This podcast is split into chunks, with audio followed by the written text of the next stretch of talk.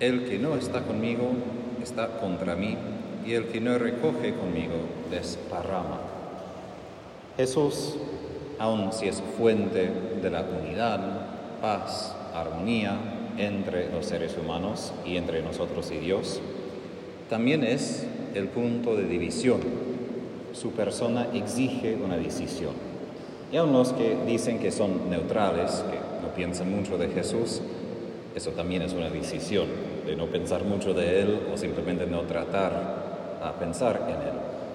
Pero su persona lo que hace exige a nosotros una decisión, y no solamente desde la mente, sino del corazón. Para nosotros resulta un poco fácil porque somos cristianos, recitamos el credo, sí creemos en Jesús, pero si pudiéramos imaginar cómo hubiera sido en este Evangelio, antes del catecismo, antes del Nuevo Testamento, antes de la resurrección, y tenemos este hombre que ni es rabín, ni sacerdote, ni educado de lo que nosotros entendemos de la educación de los rabines, y él parece, según algunos, está jugando con la ley, diciendo que es más importante que la ley, que él hace excepciones a la ley. Y por eso los fariseos empiezan a dudar, sospechar. Porque si uno tiene todas las reglas como ellos entendían las reglas, Jesús no estaba en conformidad con todo lo que esperaban que sería un Mesías. Entonces, eso por un lado.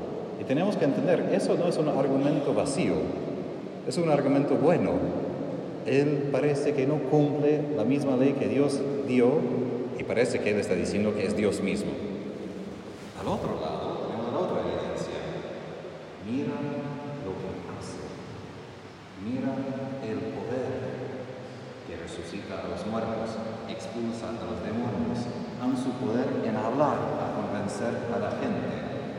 Entonces estamos frente de una persona que hace surgir la gran pregunta.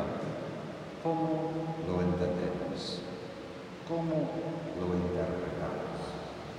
Ahora, tenemos los fariseos contra él que piensan, bueno, sí tienen tantas señales, tanto poder, pero si no está cumpliendo la ley, ese poder no viene de Dios, entonces viene de Satanás. Ahora hay que entender, más allá de las palabras, es la acusación más fea que uno podría hacer contra Jesús. Porque es decir que el Espíritu, el ungido, el Mesías, el lleno del Espíritu Santo, exactamente lo opuesto es la verdad. Está lleno de Satanás. Y por esto al fin lo crucificaron. No porque pensaba, bueno, simplemente es un pecador, no. Es un hombre completamente falso y lleno de otro espíritu. Y eso muestra la capacidad que tenemos a desviarnos, a dudar, a vivir desde miedo y confundirnos con Jesús. Los fariseos presentan esa opción. La otra opción es de no tener todas las respuestas sobre Jesús, porque los discípulos no tenían todas las respuestas, como digo, no tenían el catecismo de decir, ah, es Dios y hombre verdadero, nació de la Virgen María, pasó años en Nazaret. Tenían pocos datos, simplemente veían este hombre. Ahora, por nosotros, como digo, resulta un poco más fácil si pensamos, creo en Jesús, sí, creemos que Él fue lleno de, de Satanás. Pero, ¿cuántas veces Jesús todavía nos confunde? ¿Cuántas veces tenemos algunas ideas de lo que haría por nosotros en nuestras oraciones, le pedimos, y no siempre hace lo que pensamos. Jesús casi siempre es un poco diferente de lo que imaginamos. No que lo que imaginamos es simplemente no correcto, sino hay una frase de San Agustín, Dios siempre mayor. Es decir, Dios es siempre más grande que mis ideas, lo que yo creo, porque si, como Agustín dice, si yo puedo comprenderlo, y en latín la palabra es abrazarlo como niño, su papá, no es Dios, porque Dios es no es limitado según mis conceptos. Y ahí la necesidad que nosotros tenemos también de poder discernir dónde está el Espíritu de Jesús.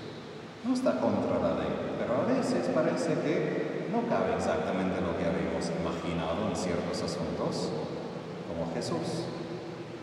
Y al fin de cuentas lo que los fariseos tienen como dificultades, discernir el Espíritu. ¿Dónde está el Espíritu de Dios?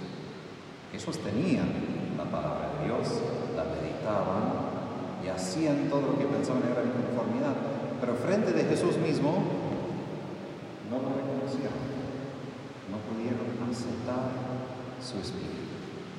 Y eso por nosotros creo que es bien importante, porque justamente estando en la iglesia, intentando vivir nuestra fe, tenemos la misma dificultad que ellos, y es que estamos tan acostumbrados a las cosas de Dios que necesitamos también preguntar, pero en todo esto, mi corazón todavía está sensible al Espíritu. ¿Puedo yo reconocer su presencia? No lo digo como sospecha, que no lo reconocemos para nada, pero podemos vivir alguna rutina de la fe.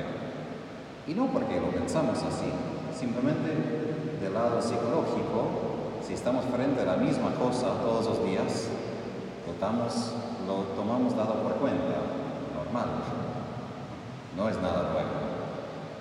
Justamente Jesús es nuevo todos los días su espíritu nos sorprende, justamente para que no caigamos en esa rutina y para que tengamos que salir un poco en la fe, en lo que no entendemos, no sabemos, simplemente para seguir, para decir, Jesús, no te entiendo totalmente, ni entiendo todo lo que está pasando, pero creo. Y quiero seguir creyendo, quiero vivir según la fe, que no es una certeza humana de que sí sé exactamente es perfecta, sino fe que alcanza el corazón de Jesús y dice, reconozco este corazón, reconozco ese espíritu. Eso es lo que los fariseos no pudieron hacer. Y también cuando tenemos esa mirada con Jesús, podemos tenerlo con los demás. Porque cuántas veces también juzgamos a los demás simplemente según la ley, según lo que pensamos, según lo que deben hacer, en vez de poder mirar a su corazón, no justificando sus pecados, pero intentando reconocer que hay algo más de lo que simplemente puedo observar con los ojos o lo que yo puedo escuchar de mis oídos. Eso es la exigencia de ir según la fe. Y justamente cuando leo, otros para ponerlo a prueba exigían de él un signo que viniera del cielo. La paradoja, Jesús expulsó un demonio. No sé cómo eso no era un signo que vino del cielo, pero todavía pedían otro signo. Y en griego, ponerlo a prueba es la misma palabra que Lucas utiliza hablar de Satanás tentando a Jesús. ¿Cuántas veces en nuestras dudas también ponemos a prueba a Jesús. ¿Cuántas veces necesitamos algo más? Por favor, algo más. En vez de poder decir, Jesús, sí, estoy incómodo, eso es territorio nuevo. Pero lo que me da certeza es la fe de quien sos, no todo lo que entiendo yo. Ayúdame a creer, porque eso es lo que más necesitamos en esa cuaresma.